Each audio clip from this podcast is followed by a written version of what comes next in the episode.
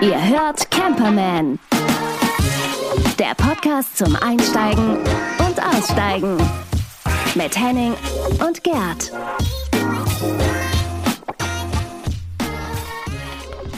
Willkommen zum neuen Camperman Podcast. Hallo. Hallo, Das ist, glaube ich, die. Folge 68 jetzt, ne, Henning? Hm, Nicht nur glaube ich, sondern ziemlich sicher, ja, ja. Herzlich willkommen. Schön, dass ähm, ihr ja wieder angeschaltet habt, den Stream gedrückt habt, runtergeladen habt oder wie und wo auch immer ihr jetzt diese Folge hört. Ähm, herzlich willkommen in der aktuellen Folge. Und wir haben wieder ganz, ganz viele tolle Themen für euch. Ähm, die Nachtruhe wird thematisiert. Wir gehen auf Ui. Reisen und wir haben auch Mhm. wieder Promi-Besuch. Das wird eine ganz runde Veranstaltung. Mhm. Du, fangen wir mal an. Also ich habe ähm, ich habe jetzt irgendwie immer noch ähm, Dänemark-Fieber. Das heißt, ich ähm, esse ja kein Fleisch, sonst hätte ich wahrscheinlich irgendwo von der Pölse erzählt, die ich hier gesehen habe oder sowas. Ähm, Wetter ist wechselhaft, aber es ist okay. Ähm, ich bin sehr glücklich, hier im Norden zu sein. Ähm, ich habe nämlich gerade gesehen, so in die letzten Tage in Südeuropa, wo ich ja auch vor ein paar Wochen noch war, sind Temperaturen zum, also wie, fast wie im Backofen. Also ich glaube, wenn ich Badewasser hätte, das so heiß wäre, würde ich aussteigen, weil es mir zu warm ist. Und da ist es da, das ist irgendwie in den letzten Tagen irgendwie so heiß. Dann, dann lobe ich mir doch die nordische Frische hier. Das ist ganz schön. Ähm, ich, gerade im Camper ist es ja unerträglich, wenn du keine Klimahelferleinen hast, äh, um Oh ja. das zu überstehen und wenn es dann auch noch windstill ist, das kann schon sehr strapaziös sein. Ich weiß auch von, von Leuten, die ihren Urlaub ähm, irgendwie äh, umgestaltet haben, weil es einfach zu heiß war. Ja, willkommen im Klimawandel. Mhm. Die Wahlen kommen bald. Wir können alle das richtige Kreuzchen machen. Ja, ja. Gut gesagt, gut gesagt, hört, hört. Oder wie heißt es immer schön? Klopf auf den Tisch und hört, hört. Genau. Also so Mhm. ähm, macht ja das wenn wir nicht mitmachen, Stelle, wird nichts genau. passieren. Das ist der Punkt. So. Ja, ja. So ist das. Ähm, du, ich habe ähm, ich hab Post bekommen oder wir haben Mhm. Post bekommen. Ähm, ein Felix hat uns geschrieben. Ähm, ähm, lieber Felix, herzlichen Dank für deine Mail. Und die Frage ist ganz geil. Er sagte, hm, ich möchte mir einen Camper kaufen. Ähm, ich bin mit meiner Frau dann drin unterwegs. Wir haben unterschiedliche Schlafbedürfnisse. Ähm, sie geht früher ins Bett. Ähm, worauf soll ich achten? Wie macht ihr das? Was ist wichtig? Ähm, wenn ich jetzt zum Beispiel länger da sitzen möchte, brauchen wir Einzelbetten? Ähm, brauchen wir ein Doppelbett ähm, über den anderen rüberschreiben, weil es ein Längsbett ist? Und wie macht ihr das? Habt ihr da eine Idee dazu? Und das ist tatsächlich ein total spannendes Thema, weil jetzt dadurch, dass ich ja in meinem Camper lebe, bin ich ja in der gleichen Situation. Wie machen wir das? So, das ist schon ganz spannend. Aber erstmal, Henning, wie, wie, du hast ja ein Dachzelt. Bei dir ist ja einfach. Du hast ja zwei, du hast ja eine Zweiraumwohnung, die du zur Not hast. Das ist ja easy peasy. Ja, wenn es, wenn es, wenn man es so sehen möchte, ja, man könnte oben und unten schlafen, klar. Ähm, ich ich finde ich finde das Thema richtig, richtig wichtig, weil ähm, wenn man jetzt ähm, nicht wie du jetzt ganz äh, die ganze Zeit, weil das ist ja die, das ist ja Champions League, was ihr da macht. Ähm, aber wenn man, sagen wir mal, so in Urlaub fährt oder den, den, den, den Wochenendausflug fährt mit seinem Camper, ähm, und sich da ja erholen möchte, ist ja die Frage von Felix ganz, ganz wichtig, denn ähm, man möchte ja keine Kompromisse machen, so dass dann einer von den beiden irgendwann sagt, boah, jetzt ist mit, ich bin total gerädert. Ich wollte eigentlich am Wochenende eine gute Zeit haben, aber ich bin überhaupt nicht ins Bett gekommen oder zum Schlafen Mhm. gekommen. Und ähm, ich kann es nur aus meiner Dachzeltsituation berichten. Klar, so ein Reißverschluss macht immer Geräusche. Das haben die irgendwie noch nicht hingekriegt, dass die lautlos sind. Es klappert hier auch und da was, aber das ist so ein, so ein romantisches Nebengeräusch, was ich total liebe. Das ist für mich so draußen sein. Ähm, aber die Liegesituation bei mir im Dachzelt, dadurch, dass ich im Grunde genommen, wenn man so will, ähm, ähm, äh, quer liege, das heißt nicht in Fahrtrichtung, sondern mit den Füßen zur Seite, hat man die Möglichkeit, ohne den anderen zu stören, das Zelt zu verlassen und auch wieder reinzukommen, Ah, ja. abgesehen von den normalen Geräuschen. Ähm, das ist also insofern da ganz clever geregelt. Es gibt andere Dachzelte, um nochmal ein Dachzelt äh, ein Thema zu machen, ähm, wo man auch übereinander rübersteigen muss, weil es nur einen Mhm. Ausgang gibt und man längs liegt. Also das ist schon eine echt wichtige Frage und ähm, in meinem Bus ähm, gibt es eigentlich keine große Wahl. Ich glaube, da, da müsste man dann eher sagen, wer geht zuerst ins Bett, der liegt dann innen. So, also so ganz Mhm. pragmatisch. Ähm, damals, als ich so ein ähm, Hymer Eriba Champ gefahren bin, Der hatte einen Alkoven und unten noch so eine Liegefläche, die man ausweiten konnte auf bis zu, ich würde mal sagen, also oben konnten zwei Erwachsene liegen und unten konnten auch zwei Erwachsene liegen und auch äh, Kinder noch drumherum. Also das war schon sehr geräumig. Es ähm, war halt auch so ein richtiger Klopper. Ähm, und da wäre das gar kein Problem gewesen. Da hätte ich dem Felix mhm. empfohlen, bleib unten und deine Frau geht nach oben und dann äh, ja. trifft, weil äh, das funktioniert ja, man, man will ja irgendwie auch Rücksicht nehmen. Ähm, wie siehst du denn das? Also ich gebe dir erstmal in einem Punkt voll recht. Also es gibt ja auch beim, wenn du jetzt in Kalifornien fährst, hättest du ja auch theoretisch die Möglichkeit zu sagen, du klappst es hoch, ne, das, das Dach hoch und dann kann der eine oben pennen, der andere kann unten noch weiter rumdengeln und sich dann zur Not unten auch im Bett fertig machen oder später raufsteigen. Das ist ja auch eine gute Variante, so zum Beispiel. Das gibt ja auch das. Oder bei mir das ähm, mit dem Alkoven, ähm, ist total praktisch. Also ähm, meine Frau geht meistens auch gerne, also nicht meistens, aber geht auch schon gerne mal vor mir ins Bett. Und ähm, dann kann ich unten noch weiter sitzen, ohne dass ich dann ähm, eingeschränkt bin, weil es gibt ja auch diese Hubbett-Variante, dass man das Bett mhm. runterfährt. Mhm. Und oftmals ist es so, dass diese Betten dann auch einen Teil dieser Dinette, also dieser Sitzgelegenheit vorne so ein bisschen mit einnehmen. So, und dann hast du, hast du zwar die Möglichkeit, oben schön zu pennen, aber unten zu sitzen ist dann blöd oder du musst deinen Kopf ziemlich weit einziehen manchmal. Also das ist so, ist eine Variante. Was, also diese, diese Alkovengeschichte finde ich super. Mhm. Ähm, mein Problem ist, dass ich ähm, hinten schlafe, weil meine Frau so ein bisschen Platzangst hat. Die mag gerne so ein bisschen am Ausgang liegen. Das heißt, wenn ich ins Bett gehe, müsste ich über sie rübersteigen. So. Zweiter Nachteil ist ein bisschen, ähm, gut, ich, ich habe keine Kopfhörer auf, das stört mich nicht, aber eben, äh, man ist dann trotzdem ja dicht beieinander. So. Wenn man ein bisschen Geld in die Hand nehmen will und sagt, okay, ähm, ich möchte gerne ähm, den vorderen Bereich so als Wohn-, Arbeits-, was weiß ich, Lebebereich behalten, gibt es ja diese Möglichkeiten, dass du nach hinten raus, also ähm, so, so, größere Wohnmobile haben ja auch hinten gerne dieses Bett, ähm, was, was Felix ja auch geschrieben hat, ne? so Quer- und Längsbetten, ähm, ähm, das dann teilweise mit einem Vorhang oder durch so eine Schiebetür dann vom Wohnbereich getrennt wird. So. Aber um das zu haben, muss der Wagen auch schon ein bisschen größer sein. Ein Kastenwagen, klar, kennen wir auch. Ähm, da ist es dann meistens ähm, auch so ein, so ein Querbett. Das Querbett, oder wenn es ein Querbett ist, dann ist das sehr kurz, weil die meisten Kastenwägen ähm, haben ja nur eine maximale Breite. Wenn du dann noch die, die Abdichtung drin hast, dann hast du das Problem, dass du, also bei mir wird es schon langsam eng. Ich bin 1,93 groß und viele von diesen Betten sind vielleicht nur 1,90 bis maximal 1,95 lang. Kann schon doof sein. So. Wenn du ein bisschen kleiner bist, gar kein Problem. So, dann ist ein Querbett aber nicht immer die beste Wahl. Du brauchst ein Längsbett, was dir aber ein bisschen was von dem Raumgefühl wieder wegnimmt. So. Längsbett ist besser, weil du dann eben halt, wie du bei dir auch im Dachzelt, so parallel quasi reinsteigen kannst. Einer liegt und ähm, der andere ähm, kann, ohne den anderen zu stören, ins Bett zu steigen. Was es, was es auch gibt, was ich eine ganz spannende Idee finde, zwar Einzelbetten, ja, sehr schön, mag ich nicht, aber bei vielen, in vielen Fällen kannst du dazwischen noch so einen, so einen, einen Keil dazwischen schieben. Hört sich geil an.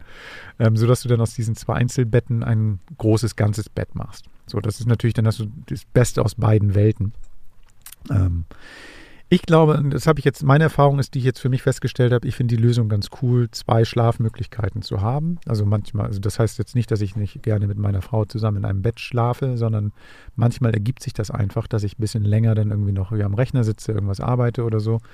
Und dann will ich sie nicht stören, dann schläft sie oben im Alkoven und ich baue mir dann unten mein Bett und dann stört sich niemand dran und dann ist es alles fein. Das ist jetzt nicht die Regel, aber das passiert mal und diese Möglichkeit ist toll. Also Felix, wenn du mir zuhörst, ähm, guck mal nach Alkoven, guck mal nach einer Möglichkeit, dass du in eine zweite Ebene kommst. Also es gibt auch ältere Modelle, die dann, wie gesagt, ein Klappdach haben, wo du eine zweite Ebene hast oder ähm, wo du dann irgendwie zumindest quasi dadurch eine im Wagen eine Zweiraumlösung schaffen kannst. Das finde ich die beste Lösung. Und auch vor allen Dingen, wenn man irgendwann mal Kinder hat oder auch Kinder vielleicht berücksichtigen möchte oder so, ist so eine Zweiraumlösung auch nochmal eine gute Idee. Dann kann man die Kinder irgendwo im Bett parken und hat trotzdem noch seinen Lebensbereich und ist nicht eingeschränkt. Also wenn alles in einem Raum stattfindet, das kann manchmal auch blöd sein, dann musst du dein, dein Privatleben ohne Kinder immer nach draußen verlagern. Das will man ja auch nicht immer. Also von daher, ähm, so, das ist nur meine, mein, im Schweinsgalopp mal um durch die Schlafsituation irgendwie hindurchgegangen. Ja, ich, ähm, das, das Thema an sich ähm, aufzubrechen bedeutet ja auch ganz viel Kommunikation und sich zu äußern, was einem selber wichtig mhm. ist. Ich glaube, das ist, wenn man länger mit, mit seiner Partnerin oder seinem Partner zusammen ist, dann eh selbstverständlich und man hat ja Gewohnheiten, auf die man dann auch Rücksicht nimmt. Und, und ähm, das ist, glaube ich, die Grundvoraussetzung. Eine Möglichkeit wäre dann auch natürlich eher so eine ähm, urbane ähm, und vor allen Dingen auch von der, von der Höhe her ähm, flexiblere Lösung äh, wäre natürlich, sich auch für vielleicht für ein Dachzelt oder so, so ein Hubdach zu entscheiden. Mm. Ganz entscheidend, glaube ich, ist dabei, so, so für sich so ein paar, paar Regeln zu definieren. Ähm, und, und manchmal ähm, ähm, ist es ja das auch nur, dass man sagt, ähm, ich, wir bauen beide Betten gleich auf, ne, damit man den anderen gar nicht stört, denn so ein Umbau Stimmt. kann auch richtig Lärm machen und so weiter und so fort. Und für alle die, die jetzt sagen, oh, ich wollte eigentlich campen oder mir einen Camper kaufen, darüber habe ich noch gar nicht nachgedacht. Ähm, probiert es einfach aus. Fahrt mal los, checkt ja. das, mietet euch irgendwo so ein Ding ähm, und dann, dann, dann, dann werdet ihr auch sehen, ob das was ist, denn nichts so schlimmer, äh, als äh, in so einen so einen Traum zu investieren und festzustellen, dass es ein Albtraum ist. Also von daher probiert es aus. Aber ähm, Felix, ich kann dich auch beruhigen, du bist ja nun auch kein kleiner Kollege. Ich habe dich ja auch äh, schon kennenlernen dürfen. Es gibt auch bei der Querschlaflösung ähm, die Möglichkeit mittlerweile außen so eine Verbreiterung aufzusetzen. Das bedeutet natürlich ein bisschen Karosseriebau. Das ist äh, im Grunde genommen so ein Extender, den man aus den amerikanischen Wohnmobilen kennt, wo man so richtig noch bis zu 15 Zentimeter auf jeder Seite rausfahren kann. Die richtig teuren machen das automatisch. Aber man sieht das häufig beim Sprinter.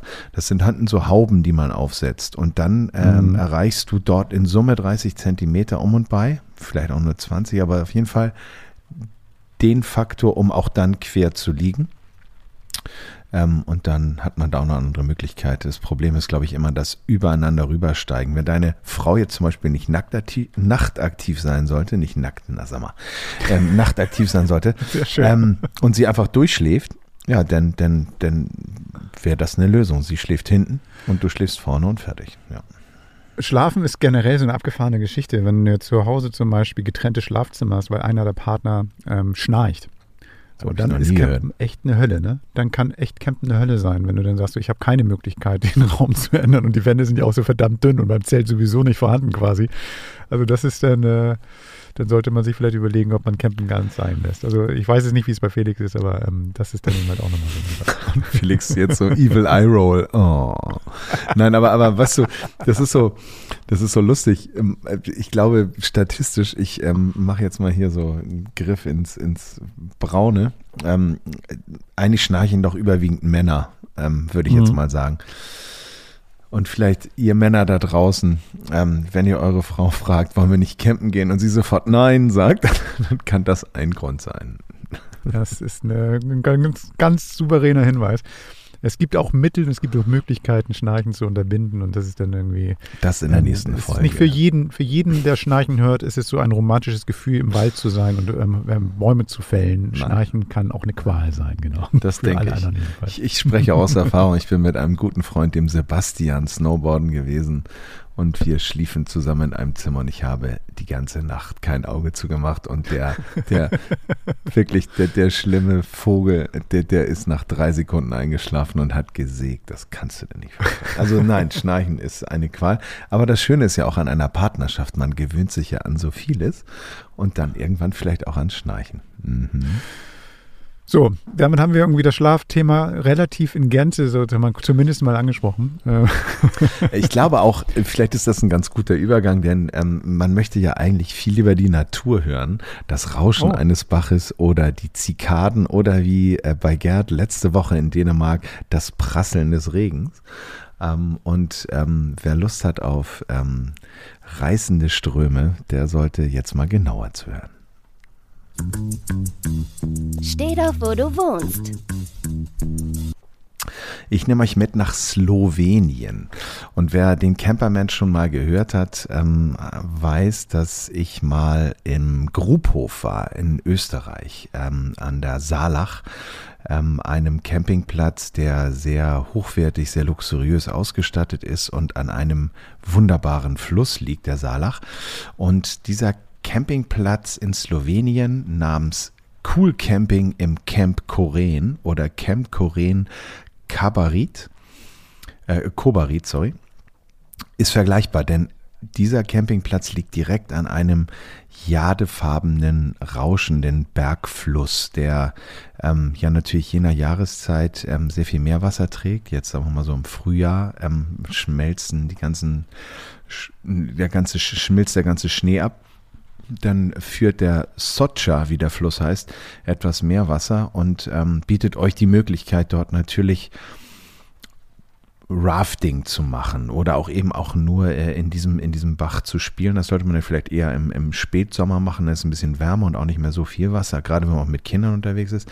Aber alles in allem ist das ein wunderbarer Campingplatz, der auch vom Ökotourismus ausgezeichnet wurde, der in einem Tal liegt ähm, und ähm, im Grunde genommen von der, also die Anfahrt fährt, äh, funktioniert über München, über die A10, dann fahrt ihr nach Villach, ähm, nach Österreich und dann fahrt ihr nach Bovec ähm, und seid dann schon in Slowenien. Slowenien ist ja für mich eigentlich auch ein Reiseziel, was noch ganz, ein ganz weißer Fleck auf meiner Karte ist. Und ähm, die Kombination aus Naturkletterwand, ähm, dem Mountainbiken und eben auch dem in der Nähe, ganz in der Nähe liegenden Wasserfall Kotschak ähm, sieht fantastisch aus. Ähm, ich werde mal einen kleinen Post für euch fertig machen auf camperman.de. Ähm, dieser Campingplatz äh, kostet um und bei 20 Euro ähm, die Nacht. Und ähm, ich muss sagen, diese Natur und die, die, die Unkompliziertheit ähm, und auch die, die Farbe dieses Flusses ähm, fantastisch. Warst du schon mal in Slowenien? Leider noch nicht, aber wir haben ja auch schon ein paar Plätze vorgestellt aus der Ecke und wir hatten ja auch schon mal den Marc bei uns im, im Podcast, der auch von seiner Slowenienreise berichtet hat. Und ähm, also ich, ich bin, es hört sich blöd an, aber ich bin wirklich heiß, dahin mhm. zu fahren. Also das ist, das ist so ähm, die Bilder, die ich gesehen habe. Also ich denke an, an Karl May, ne, weil auch mhm. in Slowenien, auch in vielen dieser Länder auf der Ecke dort ja auch dann Filme dort gedreht worden sind. Die Naturparks müssen fantastisch, fantastisch sein. Und ähm, aber es ist kein Geheimtipp mehr leider. Ne? Das heißt also, man muss dann da auch schon ähm, in der Saison, glaube ich, rechtzeitig gucken, sodass du deine Lieblingsplätze noch buchen kannst. Wie ist denn das auf dem Platz? Weißt du das? Weißt du da irgendwas gelesen so? Wie, ja, wie auf jeden besucht? Fall. Nein, nein, also es ist, ähm, also Slowenien ist ja, also im Grunde genommen alle reden über Österreich und Slowenien ist ähm, irgendwie kaum erwähnt. Nein, äh, zur Hauptsaison oder generell während des Sommers zum Beispiel jetzt so ein Ausflug zu dem, zu dem Kotschak Bachisch, der, der ja der, der Wasserfall dort ist, ähm, da wirst du jetzt kein Instagram-Foto äh, machen können, wo du irgendwie alleine Morgen stehst und da total äh, abgeduscht wirst. Nein, nein, ähm, das, das ist voll und da sind Touristenströme unterwegs. Das ist schon erschlossen. Aber der Campingplatz mhm. an sich, an diesem, an diesem Fluss, ähm, in der Hauptsaison, ich glaube, die Erfahrung haben wir alle gemacht, ähm, ne? bucht schnell und bucht, bucht früh, ähm, ist dann auch voll. Und dann kommt es natürlich auch mal auf das Bundesland an, in dem ihr seid. Hamburg hat ja immer den, äh, das Glück, dass man recht, recht früh dran ist, was den Norden ja. immer schnell erreichbar macht, was den Süden dann vielleicht auch ein bisschen weiter macht. Aber nein, ähm, ja klar, also zur, zur Saison ist der sehr, sehr nachgefragt, der Campingplatz. Ne? Mhm. ich werde einen kleinen Post dazu machen, Cool Camping im Camp Koren. Und in den Shownotes findet ihr auch einen Link. Shownotes sind die ähm, erklärenden Worte im Podcast, den ihr bei Apple und auch bei Spotify findet. Da könnt ihr auf mehr klicken und dann könnt ihr dort schauen, ähm, was wir dort äh, empfohlen haben. Was ich festgestellt habe, ist, dass es manchmal gar nicht geht, dass man mit dem, mit dem Smartphone diese Links klickt. Das wird einen Grund haben und man diese Plattform nicht verlässt. Ähm, aber ihr könnt die rauskopieren oder zumindest dort nochmal gucken, wie das geschrieben ist und dann uns auf dem Weg nach Slowenien folgen. Mhm. Wir können uns ja nächstes Jahr da mal treffen. Also das, das wäre auch ganz geil eigentlich, wenn wir dann dort einfach mal gemeinsam an diesem Wasserfall stehen und da einen Podcast aufnehmen. Mal gucken, das sollten wir vielleicht ja, machen. Ja, mit dem Rauschen im Hintergrund, genau. Ja, genau. Sehr gut. Ich glaube, was, was ähm, wie gesagt, äh, was ich so mag, ist dieser, dieser Öko-Ansatz, dass man yeah. eben keine Spuren hinterlässt oder weitestgehend keine Spuren, gar nicht, gar keine Spuren zu hinterlassen, geht ja gar nicht. Aber diesen Anspruch auch zu haben, wir, wir ähm, respektieren und lieben die Natur und möchten auch, dass sie so bleibt, auch wenn wir Touristen sind und natürlich auch auf dem Weg dahin äh, gewisse Emissionen verursachen, aber dass man dann zumindest vor Ort eine Art von Situation erlebt, die dann so nachhaltig strukturiert ist, dass man da besten Gewissens vor Ort sein kann. Und das ist bestimmt ein Ort, den man dann da in die Liste mit aufnehmen kann. Ne? Hm. Was ich verwähnt, äh, was ich ganz vergessen habe zu erwähnen, ist, wer denn vielleicht auch mit dem Pkw unterwegs ist oder vielleicht auch aus dem Süden Deutschlands oder auch Österreich und der Schweiz, wo wir ja auch Hörer haben, dorthin fahren möchte, hat die Möglichkeit in ökologischen Holzhäusern dort zu wohnen. Mhm. Das sind eigentlich klassische Blockhütten, so richtig massiv, äh, schweres Holz. Ähm, und ähm, was ich optisch sehr, sehr schön und ansprechend fand, ist, ähm, es gibt ähm, den, das Glamping-Angebot und dieses Glamping-Angebot umfasst zwei Hütten und zwar Sleeping Liliana ähm, und zwar ist das, wenn man so will, eine du kennst doch noch so, wie, wie malt man ein Haus? Äh, mhm. Zwei Wände und ein Spitzdach. Genauso mhm. sieht dieses Haus aus, aus Holz, ganz minimalistisch, ganz pur. Ein Doppelbett in der Mitte. Hinter dem Doppelbett hast du dann dein, dein Bad und, und deine, deine Waschräume. Ähm, und äh, dann gibt es dazu noch eine noch rudimentärere Holzhütte, sogenannt Biwak ähm, die man auch buchen kann. Und ähm, das ist eigentlich ganz schön, vielleicht wenn man mit dem Camper auch vor Ort ist, dass man sich dann da auch mal einbucht. Ich bin jetzt nicht so tief in das Thema, in das Angebot vorgedrungen, dass man gesehen hat, oder dass ich gesehen habe, wie lange man die buchen muss. Vielleicht kann man sie auch nur für eine Nacht buchen. Also ähm, auf jeden Fall ein Tipp, wenn man vielleicht mal so einen romantischen Abend oder eine romantische Nacht äh, woanders verbringen möchte und seinen Camper einfach mal stehen lässt. Diese ähm, Sleeping Lilia ähm, gibt für 110 Euro die Nacht und den Biwak, der reduzierter ist, äh, gibt ab 60 Euro die Nacht. Und ähm, wie gesagt, alle Infos kriegt ihr auch nochmal in einem Post, ähm, auch auf camperman.de und dann könnt ihr euch die Bilder mal angucken, euch inspirieren lassen. Vielleicht ist das ja was für euch. Hm. Sehr schön. Ähm, ich versuche jetzt mal einen Übergang hinzukriegen. Ähm, mhm. Ich habe einen Interviewgast mitgebracht und zwar einen, der auch versucht, Spuren zu hinterlassen. Also er versucht nicht keine zu hinterlassen, sondern er versucht oder er hat sogar schon eine ganze Menge Spuren hinterlassen. Ich glaube, dass es ähm, in Deutschland wenige Prominente gibt, die so bekannt sind wie er. Ähm, ich habe mit Joey Kelly gesprochen und zwar gar nicht über seine Musik und die musikalischen Spuren, ähm, die er hinterlassen hat, sondern ich wusste es nicht, aber er ist auch Camper zumindest. Ähm, war er mit seinem Camper unterwegs. Und da fiel es mir dann ein. Natürlich, sage ich, Mensch, äh, als, als die Caddy-Familie früher, so ganz vor den 70er Jahren unterwegs waren, da waren die auch mit dem Bus unterwegs. Mhm. Und dann haben sie immer einen Doppeldeckerbus gehabt. Also er ist schon also auch wirklich wahrscheinlich in diese Camperwelt hineingeboren. Und er hat jetzt mit seinem Sohn vor einiger Zeit eine Tour gemacht, und zwar von Berlin nach Peking mit einem T1, mit einem VW T1. So, das ist natürlich auch ähm, ähm, größer geworden, haben ein Buch daraus gemacht und genau darüber spreche ich mit Joey Kelly. Interview der Woche. Gott, herzlich willkommen, Joey. Toll, dass du dabei bist, bei Camperman dabei sein willst. Ähm, ich freue mich sehr. Herzlich willkommen. Dankeschön, vielen, vielen Dank. Ich freue mich auch.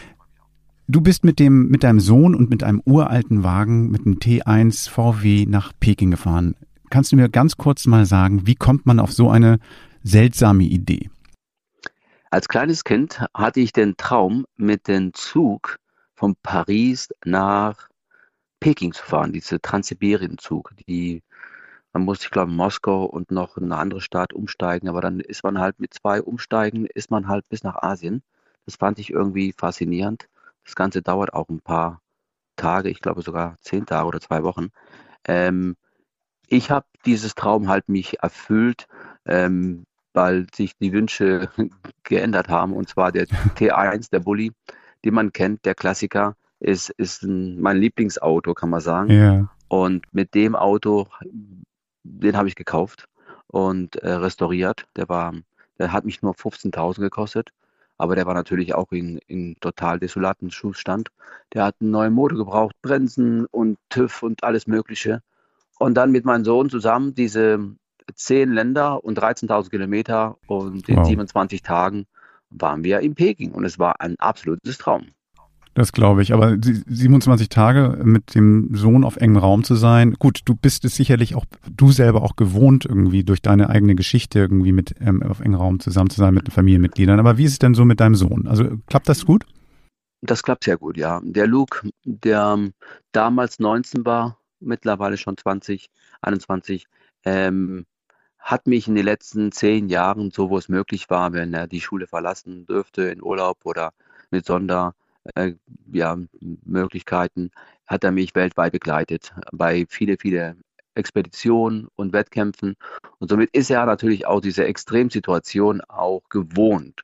Hm. Zusätzlich begleitet uns ähm, dann zwei weitere Wohnmobile von Karthago mit das Stern-TV-Team und auch ähm, der Fotograf, der dem Buch äh, produziert hat mit dem Autor. Und somit sind wir eine große Gruppe. Ne? Und ich persönlich selber reise schon seit, seit Ewigkeit in Urlaub immer sehr, sehr gerne mit, mit Wohnmobile. Ich habe eine Kooperation mit der Firma Carthago, ist auch ein Familienbetrieb wie, wie, wie wir. Und ähm, durch Corona hat man halt in den letzten anderthalb Jahren gemerkt, uh, mit Wohnmobil ist es gar nicht so schlecht zu fahren. Ne? es ist äh, die, die engen Räume äh, in Hotels, äh, Aufzug oder wenn man die Bilder halt vor Augen hat, wie man halt zwei Wochen in so ein Hotel eingesperrt wird wegen Quarantäne und so. Das will man nicht so erleben und deswegen will jeder mittlerweile ein Wohnmobil haben, weil es auch eine tolle Freiheit ist. Ich kann mir auch nicht vorstellen, wenn ich mir jetzt so ähm, Joey Kelly im Urlaub vorstelle, dass du so einen Standardurlaub machst. Also das, das gibt's glaube ich gar nicht. Ne? Aber was ist genau, was dich an diesem diesem Reisen ähm, so fasziniert? Kommt das von früher? Kommt das von deiner Geschichte? Oder ähm, was ist es, was dich da wirklich so, ähm, so kickt? Hm, ich glaube, das kommt von meiner Kindheit mit meinen Eltern, meinen Geschwistern, dass wir halt mit früher Doppeldeckerbussen über ganz Europa gereist sind und dieses äh, Reisen und andere Menschen, Kulturen und, und Länder zu sehen, mir gefällt das. Mir gibt es einfach viel, viel Kraft und, äh, und dann in Verbindung irgendwann vor über 20 Jahren habe ich den Ausdauersport für mich entdeckt. Und wenn ich dann halt die Wüste von der Sahara oder die libysche Wüste oder die Death Valley Wüste oder Lee, Jordanien, Namibia oder wo auch immer, ist das schon ein, ein, ein, ein tolles Erlebnis. Also es ist einfach, ich verbinde den Sport mit meiner Leidenschaft, das Reisen und, und, und andere Länder auch, andere Essen zu sehen, andere Kulturen. Es macht einfach Spaß. Aber muss es immer so extrem sein oder gibt es auch Momente, wo man sagt, so, hm, ich muss auch mal irgendwie ganz entspannt Beine ausstrecken, Buch in die Hand oder einfach gar nichts machen? Geht das? Gibt es das auch oder ähm, ähm, ist eben halt dieser extreme ähm, ähm, Sport und diese extremen Urlaube, ist das Entspannung für dich? Das ist Entspannung für mich. Also einfach Füße hoch oder Strandurlaub. Ich kann das nicht. Das ist, ich kann das wirklich nicht. Das ist für mich ähm, ich, das macht mir auch keinen Spaß. Also ist, ich habe das Gefühl, dass ich irgendwas verpasse oder ich weiß es nicht, aber ich einfach da den ganzen Tag liegen, aufzustellen, boah, war das schön, wir waren am Strand. Ich denke, naja, dann gehe ich lieber zwei Kilometer schwimmen, dann gehe ich laufen, dann gehe ich surfen oder segeln. Etwas, was, sag ich mal, mich mehr bringt. Diese, diese Fahrt nach China ist natürlich jetzt irgendwie andauernd mit irgendwie besonderen Momenten gewesen. Egal wie gut die vorbereitet ist, egal wie groß das Team ist, das unterwegs war, trotzdem wird es ja sicherlich auch Situationen gegeben haben, die ihr nicht planen konntet. Gibt es irgendwie eine Situation, wo du sagst, so wow, das, das hat mich wirklich nochmal ganz schön beeindruckt? Beeindruckt hat mich am meisten die Mongolei. Einfach die Landschaft, die Menschen, die wirklich so leben, wie man das halt kennt. Ähm, in den Fjorden mit ihren Tieren und reisen von einem Tal zum anderen. Das war schon Wahnsinn, dass Menschen einmal äh, heutzutage immer noch, sag ich mal, mit, mit, mit drei Generationen in ein Zelt, der sechs Meter rund ist, im Winter bei minus 40 Grad, im Sommer bis zu, minus, bis zu plus 40 Grad. Also es ist schon unfassbar. Und ähm, das hat mich wirklich beeindruckend, das wirklich live zu sehen. Es war ein absoluter Traum. Wenn du jetzt in Deutschland unterwegs bist, selbst wenn du wanderst oder so, dann ähm, kann ich mir vorstellen, dass es kaum jemand gibt, der dich nicht erkennt. Also es gibt ja sicherlich an vielen Stellen jemanden, so Mensch, das ist doch der Joey Kelly von der Kelly-Familie vielleicht oder der Extremsportler oder was auch immer. Das wärst du im Ausland, mal, je weiter du wegkommst von, von diesem, diesem ähm, Hotspot hier, immer weniger haben. Befreit das auch ein bisschen, wenn man nicht in jeder Straße erkannt wird? Also mir stört das nicht. Und die mhm. Menschen mhm. sind alle lieb und die sagen, mhm. hallo Joey, oder können wir ein Handyfoto machen oder dies mhm. oder das oder man wird erkannt. Also ich kann mich ganz, ganz, ganz normal bewegen. Ich kann einkaufen gehen, ich kann überall und es kommt dann halt ab und zu vor, dass jemand guckt und der erkennt einen und sagt, hallo, äh, wie, meine Mutter fand eure Musik ganz toll und dies und das. Und es ist immer freundlich und immer ähm, respektvoll und, und so behandle ich die Menschen auch. Es ist richtig, wenn, wenn ich dann halt ähm, schon in Russland bin, da kennt keiner die Kelly Family. Ist auch okay. Und ähm, aber es gibt deutsche Touristen auf der ganzen Welt. Man hm. glaubt es nicht, wenn man irgendwo in tiefsten Wüste drin ist, dann sind da oft äh, Deutschen, Engländer und Holländer, finde ich. Die findet man halt auf der ganzen Welt. Das sind Leute, die irgendwie auch gerne reisen. Ja und die dann auch den Joey Kelly kennen. Ähm, jetzt jetzt gibt es so, so, eine Situation, die auch mal ein bisschen beknackt war, also so, wo, du, wo ihr unsicher gefühlt habt oder war alles, ähm, alles immer easy? Also das heißt, also keine Ahnung, wilde Tiere, ein Unfall auf der Straße. Gab es da etwas, wo du sagst, so, pff, das war schon heikel? Ich hatte schon kurz gedacht, so klappt die Tour wirklich oder war, war das einfach von vornherein immer so, dass ihr sagte, nee, wir kommen an, alles, das klappt alles?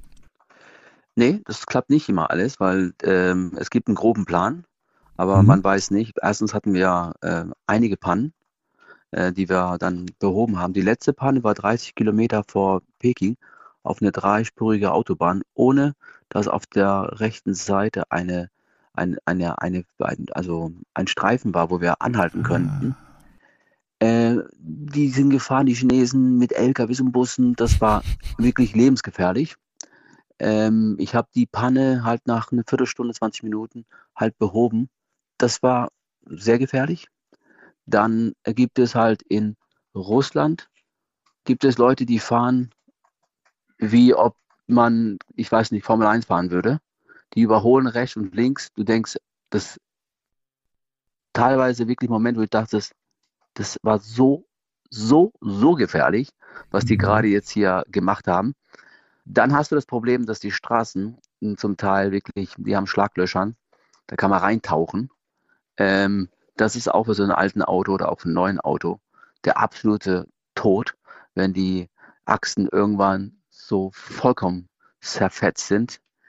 Dann hatten wir in Sibirien halt einen Überfall von zwei äh, Jungs oder Männer, die quasi Geld haben wollen. Und die haben uns quasi festgehalten und äh, wollten halt, die wollten Geld haben, dass wir äh, uns einfach äh, in der in, auf, in der Ecke sind und uns fortbewegen. Und das war halt auch äh, nicht äh, ungefährlich.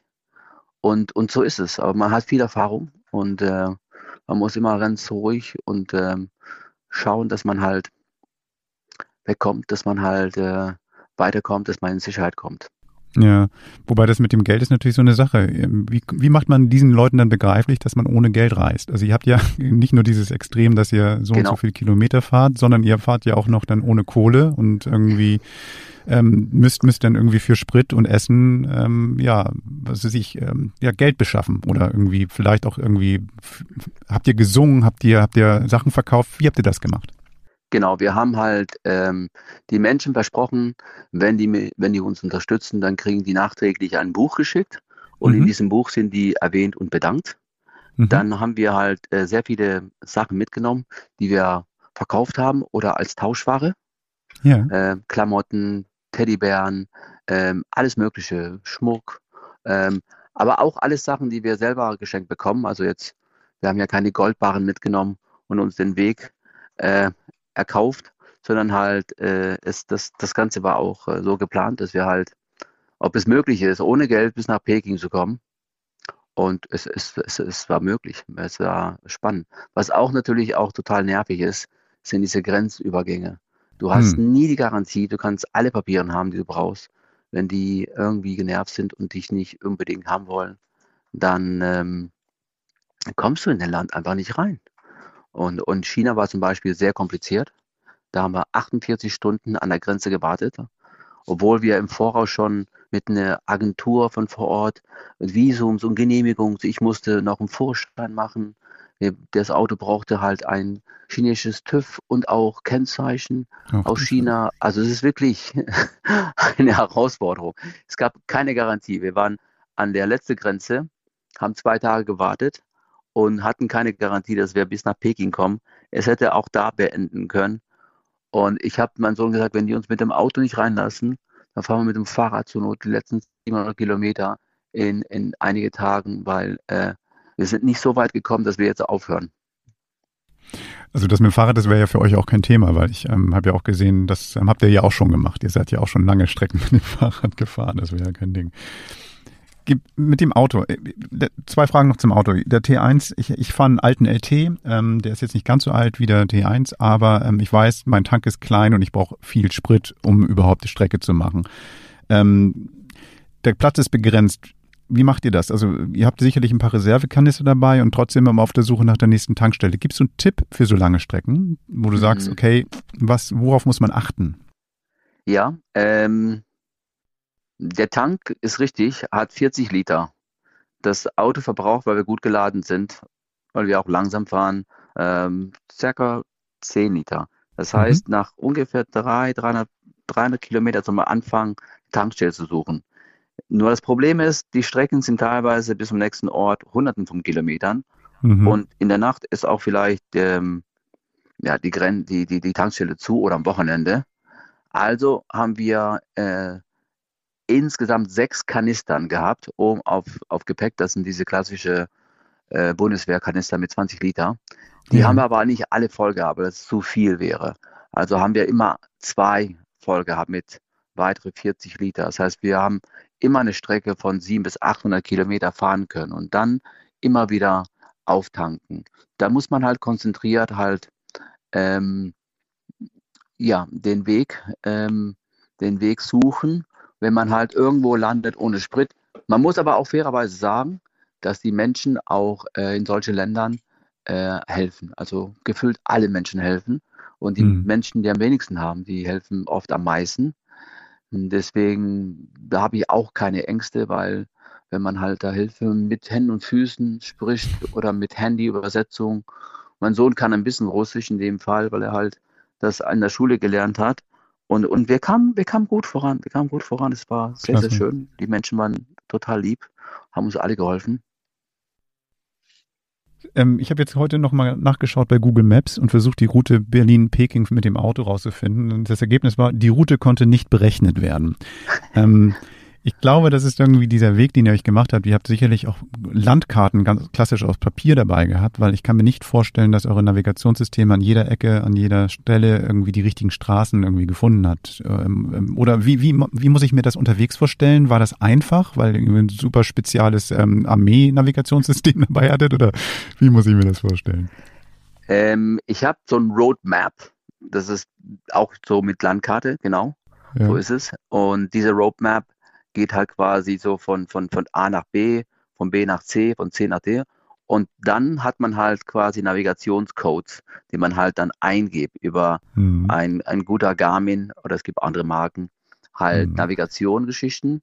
Und wir hatten fast keine Probleme. Klar waren wir auf Straßen teilweise, die es nicht mehr gab.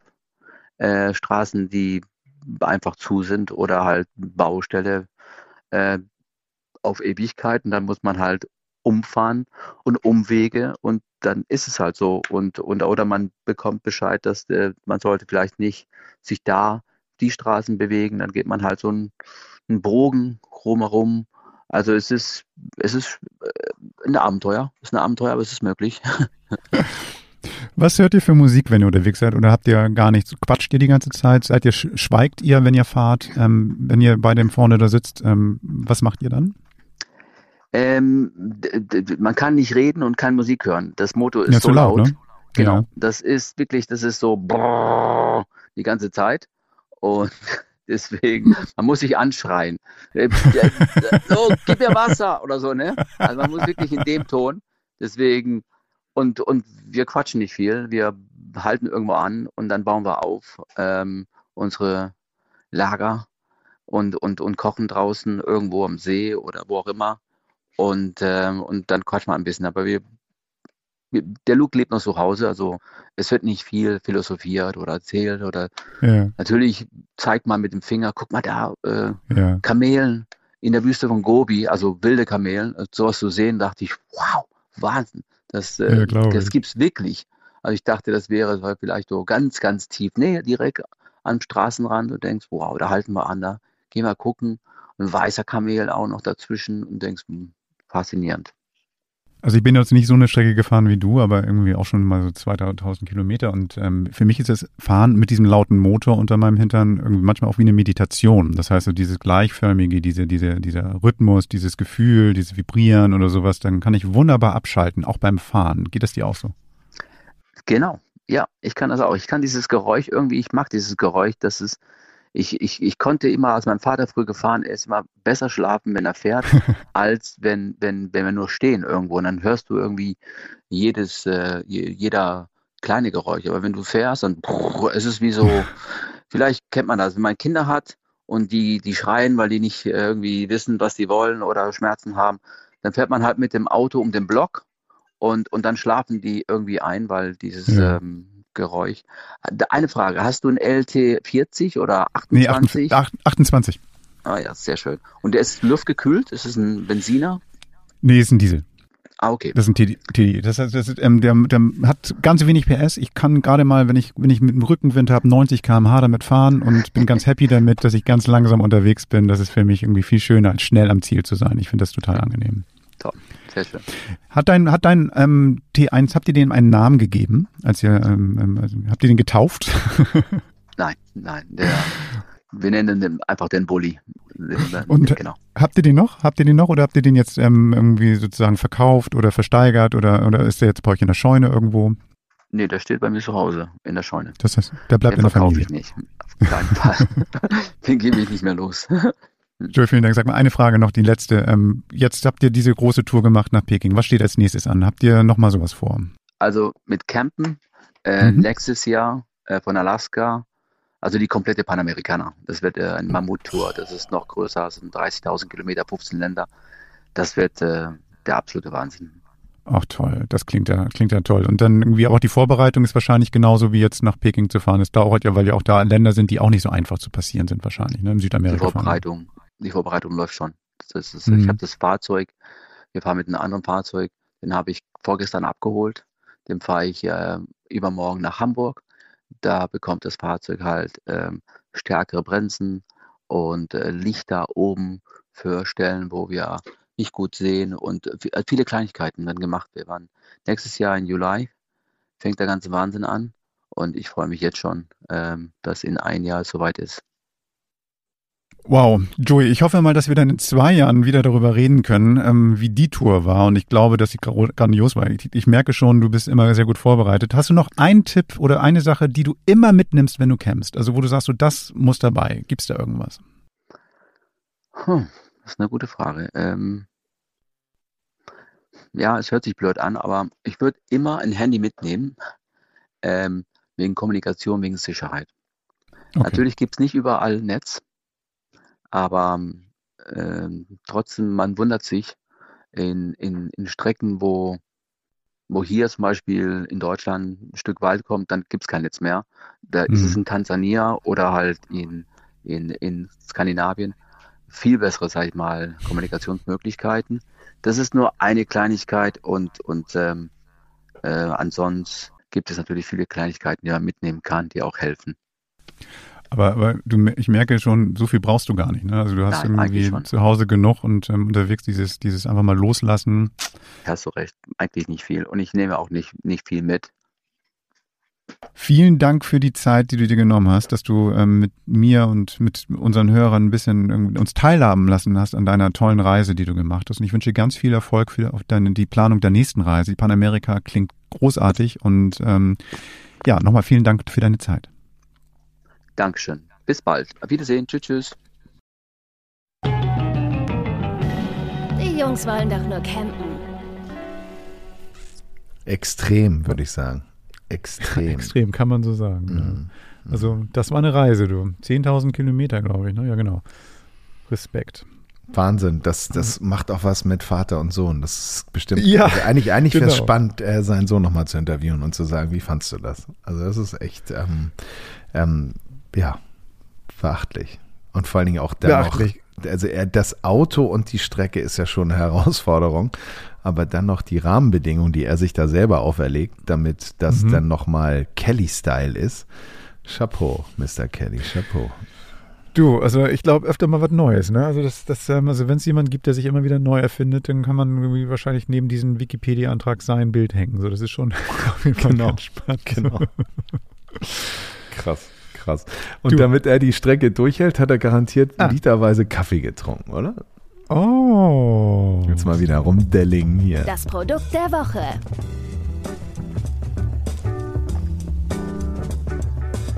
Ausgepackt und ausprobiert. Vielen Dank für diesen Elfmeter, den du mir auf den Punkt gelegt hast. Mach ihn rein. Ich versuch's mal. Ähm, du weißt ja, dass ich so ein bisschen Kaffee bekloppt bin. Ähm, ich hatte auch schon mal ein bisschen über Kaffee gesprochen, so, dass ich immer aufbrühe und was weiß ich nicht alles. Und ähm, genau, also das ist ja für mich so ein Ding, dass ich, ähm, als ich losgefahren bin nach Sardinien, hatte ich, glaube ich, sechs verschiedene Kaffeezubereitungsarten, Möglichkeiten dabei. Das Einzige, was mir, glaube ich, fehlte, war eine Kaffeemaschine, die mit Strom betrieben wird. Also ansonsten hatte ich irgendwas zum Pressen, zum Aufgießen, zum, zum Espresso-Kocher, keine Ahnung. Also, also ein Zeug hatte ich dabei. Ist weniger geworden auf der Fahrt, weil ich mich dann doch so versuche ein bisschen zu reduzieren. Aber ähm, genau, also Kaffee ist für mich wichtig, genau. Wie machst du das, wenn du unterwegs bist? Wie kochst du Kaffee? French Press. Also ähm, Mhm. entweder male ich zu Hause noch an meiner Mühle ähm, die, die, den Kaffee, den ich eh in der Mühle habe, oder besorge mir unter irgend, äh, unterwegs irgendwas. Und muss auch sagen, mein, mein Kaffeeanspruch unterwegs ist auch nicht so hoch. Da, da geht es um andere Okay. Sachen. Ja. Ich habe ja früher zu viel Kaffee getrunken und versucht, das unterwegs so ein bisschen zu reduzieren und dann möchte ich es zelebrieren. Das ist ganz schön. Das heißt also, ich ähm, stelle mich dann so mittags, nachmittags so für meinen, für meinen Nachmittagskaffee dann an meine Handmühle und packe da äh, frischen äh, Kaffee rein, den ich dann auch unterwegs gerne gekauft habe, in so einer Rösterei, an der ich vorbeigefahren bin. Also das tatsächlich so, ich gucke dann auch mal, gibt es hier irgendwas in der Nähe und dann kaufe ich mir was Frisches. Und dann packe ich da mein Portionchen rein. Ich habe sogar eine Kaffeewaage dabei. Das ist irgendwie wirklich gaga. Pack das dann am liebsten in meine kleine Kaliter Glaskanne und, und äh, mit, seinem, mit dem Metallfilter, runder Filter und also ein Blödsinn. Genau, und ich mal den Kaffee und zwar mit meiner Kommandante Handmühle. Das ist so, wenn man, wenn man jetzt irgendwie über, über Handmühlen spricht, dann würde man wahrscheinlich sagen können, ohne, ohne, ohne rot zu werden, das ist der Ferrari unter den Handmühlen. Also das ist schon auch ein teures Ding, aber auch exzellent verarbeitet. Sag, wie teuer. Das ist, äh, wenn, also der UVB liegt bei 300 Euro, aber du kriegst das für 250 Euro. Mm. Mm. Mhm. Und die ist handbetrieben. Die ist handbetrieben. Ein, ein, ein hand- MS, ein, ein Mensch, äh, eine Menschenstärke. Genau. Aber ähm, ich weiß nicht genau, ob du schon mal so mit, mit, mit Handmühlen gearbeitet hast. Und da gibt es ja wirklich Unterschiede, so was so dieses Malwerk betrifft und ähm, Das wie genau gelasert, das oder? eingestellt werden kann und ähm, ob die jetzt zerquetscht wird oder wirklich gemalt, zerrieben wird, ob da eine Keramik und was weiß ich nicht alles drin ist. Und das ist ja ganz, gibt es ja Unterschiede, ähm, die sind ja unglaublich. Und was dieses, diese so besonders macht, erstmal ist die in Handarbeit hergestellt. Das Chassis, sage ich mal, also dieser, dieser große Kasten, wo das Malwerk drin ist, ist aus Eichenholz gefertigt, was handgewachst ist mit so einem bestimmten Wachs. Und da drunten und unter sind so Glas, ähm, ähm, die du reinschrauben kannst. Das heißt also, da wird dann das Malgut dann drin gesammelt. Ähm, diese Kurbel läuft auf zwei Kugellagern. Das heißt, es ist nicht nur ein Kugellager, es sind zwei Kugellager, die dann so eine gleichmäßige Möglichkeit des Kurbelns ermöglichen.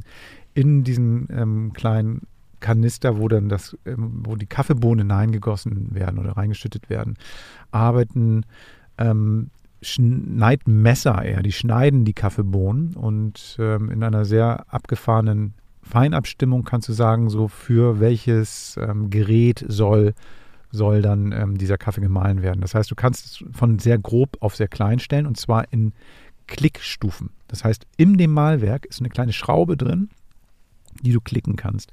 Jeder Klick bedeutet ungefähr 30 Mikro, ähm, Mikroeinheiten. Ich weiß nicht genau, wie das heißt. Das bedeutet irgendwie, bei 1000 dieser Einheiten ist ungefähr ein Millimeter. So ungefähr so fein kannst du das Ding einstellen.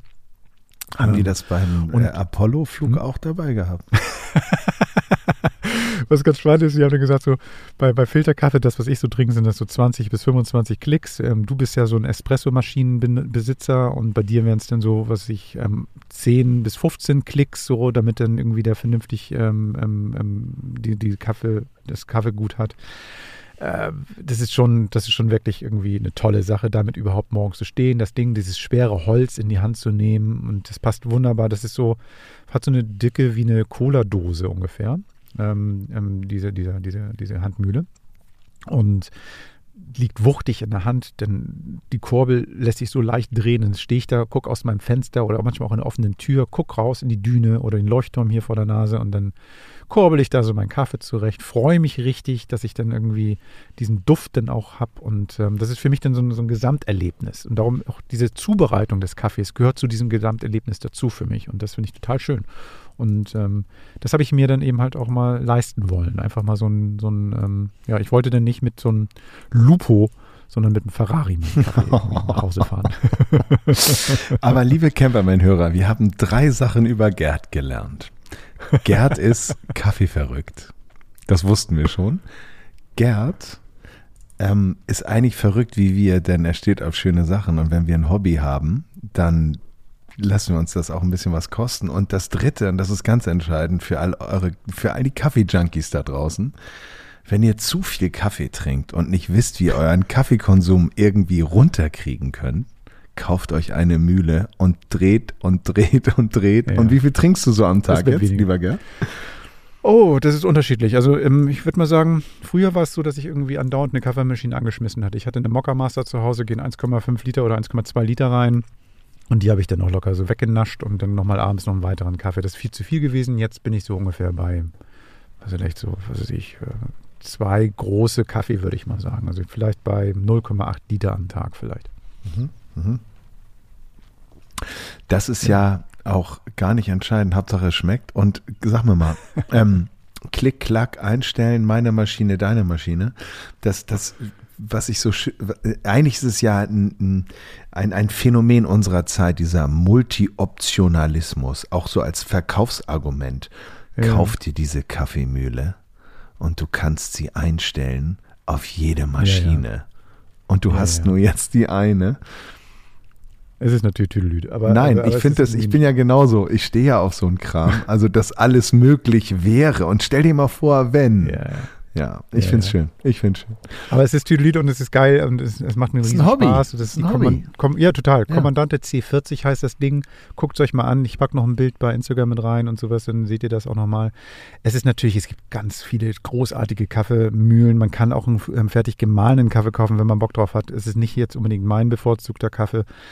Ähm, meine Empfehlung ist wirklich, wenn man dann, egal welche Mühle man denn nimmt am Ende des Tages oder sowas, ähm, malt den Kaffee erst direkt vorm Gebrauch, Mhm. macht es nicht vorher, weil das oxidiert, es wird irgendwie, ähm, wird fade, wird sauer, wird, wird bitter, keine Ahnung. Es gibt irgendwie, je nachdem, was für einen Kaffee ihr euch genommen habt, ähm, macht das direkt davor, ähm, lagert den Kaffee richtig, holt euch, die, ähm, das Gute ist, diese guten Röstereien haben Kaffeebeutel, die quasi so ein, so ein Ventil drin haben, dass die Gase entweichen können, dass das irgendwie dann auch dann deutlich länger hält. Es ist also wirklich, achtet ein bisschen auf den Kaffee, ihr werdet merken, der Unterschied ist groß. Das heißt also, je mehr ihr euch ein bisschen damit beschäftigt, desto besser wird der Kaffee, garantiert. Also wenn ihr euch einen komischen Kantinenkaffee gewohnt seid und mal langsam umsteigt, wird es komisch sein, aber nach ein paar Mal, ein paar Tagen, werdet ihr nie wieder zurück wollen zu diesem Kaffee, Kantinenkaffee, garantiert. Du sprichst so wahre Worte. Ähm, und das schreit eigentlich nach einem Camperman Café Spezial. Denn, Das mache ich ähm, immer gerne. Ja, bin ich, bin ich auch dabei, weil meine Kaffeemühle ist eine Mazza und ähm, Mhm. mega laut, aber Mhm. italienisch und, und sehr robust, Guss und ganz schwer. Und ich kann nur sagen, ähm, ich habe vorher immer diese Plörrer im Büro getrunken und ähm, vorher eine Jura gehabt, die ja, das ist ja auch schon vom, vom Ja. Vollautomatensystem her ähm, sehr, sehr convenient. Aber als ich angefangen habe, äh, frisch geröstet, ich glaube auch der Kaffee, äh, kauft euch frisch gerösteten Kaffee, kauft ja. euch nicht die Kilo-Pakete im Supermarkt, beziehungsweise tut es, wenn ihr das möchtet oder wenn ihr nicht so großen Wert drauf legt. Aber wenn ihr Bock auf, auf, auf das Kaffee-Feeling habt, geht ihr in eine Rösterei, kauft euch irgendwie einen frisch ge, gerösteten Kaffee und ihr werdet sehen, was eigentlich ähm, Kaffee ausmacht. Ich habe, als ich meine Maschine eingestellt habe, und das bedeutet ja immer noch diverse äh, Einstellmodi, dann kommt der Kaffee zu dick raus, dann kommt er zu dünn raus und dann läuft er richtig. Und dann trinkst du, keine Ahnung, zwei, drei und ich war so high, meine Pumpe war so am, am Ballern, dass ich so dachte, ähm, okay, das ist jetzt Kaffee, das ist die Wirkung von Kaffee, weil das, was wir normalerweise trinken, ist, ist nicht vergleichbar mit dem frische Erlebnis. Und da kann ich dir mhm. total beipflichten, dass wer Kaffee mag und Kaffee liebt ähm, und das auch als Hobby hat, das ist auch ein bisschen, bisschen Spleen, ähm, da gibt es nicht so viele Regeln zu beachten. Äh, die richtige Mühle, der richtige Mahlgrad, der richtige Kaffee und viel Spaß. Und das dauert ein bisschen und man ärgert sich auch immer so, oh Gott, jetzt ist ja schon wieder eine Ladung durch und das war zu, zu dicht oder nicht. Darum finde ich das so spannend, dass du so ausprobierst. Wie lange brauchst du denn so, um den Mahlgrad zu finden? Wie verarbeitest du ihn dann weiter, wenn du gemahlen hast? Ähm, dann ein Espresso-Kocher bei dir auf die, auf, auf die Gasplatte. Nee, nee, ich, ich, ich bin Filter. Ich, ähm, ich Ach so, es, okay. Äh, ich, ja. ich, ich, liebe es aufzubrühen. Das finde ich total schön. Also, ähm, so, haben wir noch die Zeit? Soll ich nochmal? Mhm. Ähm, also, ich ähm, mache das Wasser bringe das Wasser nicht ganz zum Kochen. Das ist so ungefähr bei 96 Grad, schätze ich so, also kurz vorm Kochen. Ähm, dann ist das Wasser fertig. Ich mache dann erstmal den Filter nass, ähm, bevor ich den Kaffee rein tue, damit ähm, diese Aromen nicht irgendwie im Filter landen, sondern wirklich da, wo sie hingehören. Ähm, das ist nämlich sonst so, beim trockenen Filter zieht der Kaffee auch nach oben. Das, das sieht man ganz toll. Muss man mal ausprobieren. Also einmal mal so ein, so ein Kaffeepulver in einen trockenen Filter reintun und dann hochgießen und einmal in einen angefeuchteten Filter. Weiterer Vorteil, die Kanne oder das Behältnis wird auch nochmal heiß durch das heiße Wasser. Dann kommt das Kaffeepulver rein, je nach Geschmack, wie viel man auch braucht. Es gibt ja so irgendwie Richtlinien, aber da würde ich sagen, so probiert es aus, wie viel ihr mögt und äh, wie der Kaffee am besten schmeckt. Dann Wasser rein, erstmal um den Kaffee zum Blumen zu bringen, also zum, zum Aufblühen zu bringen, so was weiß ich, 10, 15 Sekunden, so ein bisschen quellen lassen, vielleicht ein bisschen länger und dann in gereichten Kreiseln Bewegung das Wasser nachgießen. So. Und zwar am besten die ganze Zeit, permanent, immer leicht nachfließen lassen, damit es dann irgendwie nicht der Filter voll läuft, sondern wirklich nur das Kaffeepulver ähm, ähm, nass ist und dann, genau, dann ist der Kaffee fertig. So, das heißt, ich versuche inzwischen so viel zu malen, dass es genau für eine Filterportion reicht, dass es dann nicht zu viel übrig bleibt, weil das ist immer schade. Und ähm, genau, so das ist aber, das ist wirklich irgendwie so eine, so eine, wirklich der Spleen, dass ich dann irgendwie immer wieder gucke, so dass ich das perfektioniere, dass ich dann weiß, ah, wie viel Bohnen brauche ich, wie viel, wie viel kommt da jetzt wirklich rein oder so. Und ich versuche dann eben halt das auch ohne Waage zu machen, dass ich dann die Wassermenge dann kalkulieren kann oder sowas. Das ist dann irgendwie meine kleine Kaffeemeditation, so könnte man das sagen. Also vom, vom dass ich, dass ich mich wirklich nur darauf konzentriere und nicht abgelenkt bin. Und das ist für mich so eine kleine Ausflucht aus allem anderen Gedanken. So. Und das ist total super. Kaffeeachtsamkeit. Nein, du hast es auf den Punkt gebracht. Ist ja total schön. Und, und ähm, jeder hat so sein Hobby. Ich finde es ein sehr schönes Hobby und es ist bestimmt auch eine sehr schöne Mühle. Ich habe hier eine kleine Mühle zu Hause, die keine Messer hat, um die Bohnen zu malen, sondern irgendwie, äh, es sieht ein bisschen aus wie so ein Bohrer, mit dem sie den St. Gotthard-Tunnel ge ge gerieben haben. Ähm, und wenn mein Lütter dann morgens sagt, Papa, Papa, ich mache dir jetzt den Kaffee, dann reibt er und dreht er und dann ist da nur noch so ein so ein, so, ein, so, ein, so ein feines Mehl, das es durch die Espressomaschine durchschießt wie so ein Gebirgsbach in Slowenien. Das ist also, also ich glaube, mein Weg mit einer Handmühle wird zu weit, aber ich finde es total schön und ich freue mich auch, ähm, das ähm, Eichengeschmeichel ähm, irgendwann mal selber in die Hand zu nehmen und mal ein bisschen bekommst du, zu bekommst schneiden. du. Ich mache dir einen Kaffee. Ich koche dir einen Kaffee. Ich freue mich. Lieber Gerd, es war mir ein Vergnügen. Traumhaft. Ähm, ihr Kaffeeliebhaber und Camper da draußen. Wir hören uns nächste Woche am Donnerstag. Und wer bis dahin Langeweile hat, schaut gerne mal bei camperman.de rein oder auch auf Instagram unter The Camperman. Und macht's gut. Genießt den Spätsommer und ja, schnallt euch an und raus mit euch. Viel Spaß auf euren Touren und bis ganz bald. Tschüss, tschüss. Tschüss. Das war Camperman. Seid auch nächstes Mal wieder dabei.